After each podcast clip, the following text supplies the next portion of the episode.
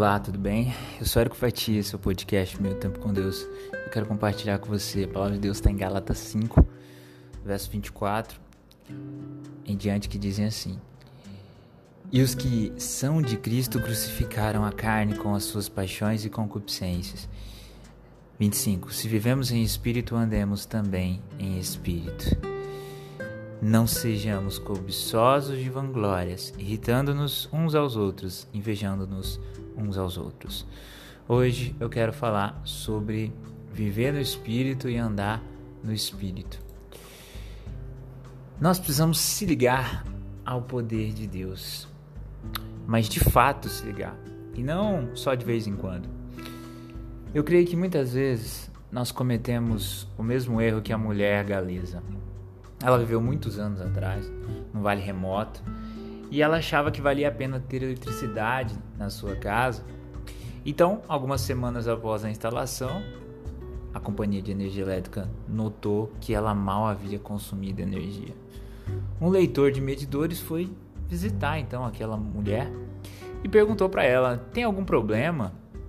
E ao que ela respondeu: "Não, não tem nenhum problema. Nós estamos bastante satisfeitos Cada noite nós ligamos as luzes elétricas para conseguir acender as nossas lanternas. Moral da história: ela utilizava aquele mecanismo tão importante até hoje, né? Algo essencial para nós nos dias atuais, apenas para acender as suas lanternas. Ela deixava de ter o principal benefício de ter energia elétrica, que é ter luz em todos os cômodos da sua casa sem ter que se locomover com lamparinas ou lanternas, para poder usar lanternas. Temos uma tendência de fazer o mesmo na nossa vida, de depender do Espírito de Deus para nos salvar, mas não para nos sustentar.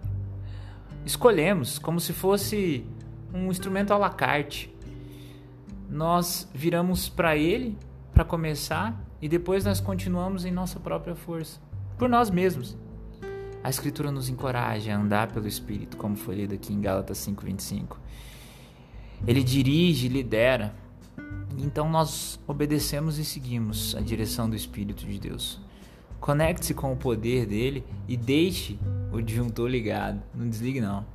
Nessa releitura do texto Se Ligue ao Poder de Deus, de Max Lucado, nós podemos entender o quão importante é estarmos de fato ligados em Deus sabe? Muitas vezes a gente opta, escolhe por bênçãos de Deus, mas a gente acaba abrindo mão da obediência, achando que seguindo os nossos próprios caminhos nós seremos mais bem-sucedidos. Mas o que acontece é que muitas vezes nós estamos dentro das nossas próprias casas, num breu tremendo, ligando a lâmpada, não ligando a lanterna. Nós poderíamos estar andando de forma tranquila, mas estamos carregando lanternas. Estamos sendo desinteligentes, querendo conduzir a nossa vida com o que achamos que é melhor, quando na verdade, se confiamos em Deus para nos salvar, também devemos confiar em Deus para nos sustentar. Deus tem o melhor para nós. E quando ele nos propõe uma obediência, é uma obediência ao que ele tem de melhor para nós. E muitas vezes, em que temos que seguir a vontade de Deus, Talvez passaremos por momentos difíceis, mas Ele é conosco.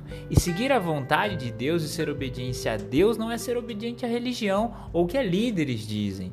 Ser obediente a Deus é ser obediente a Deus, o direcionamento de Deus para a sua vida.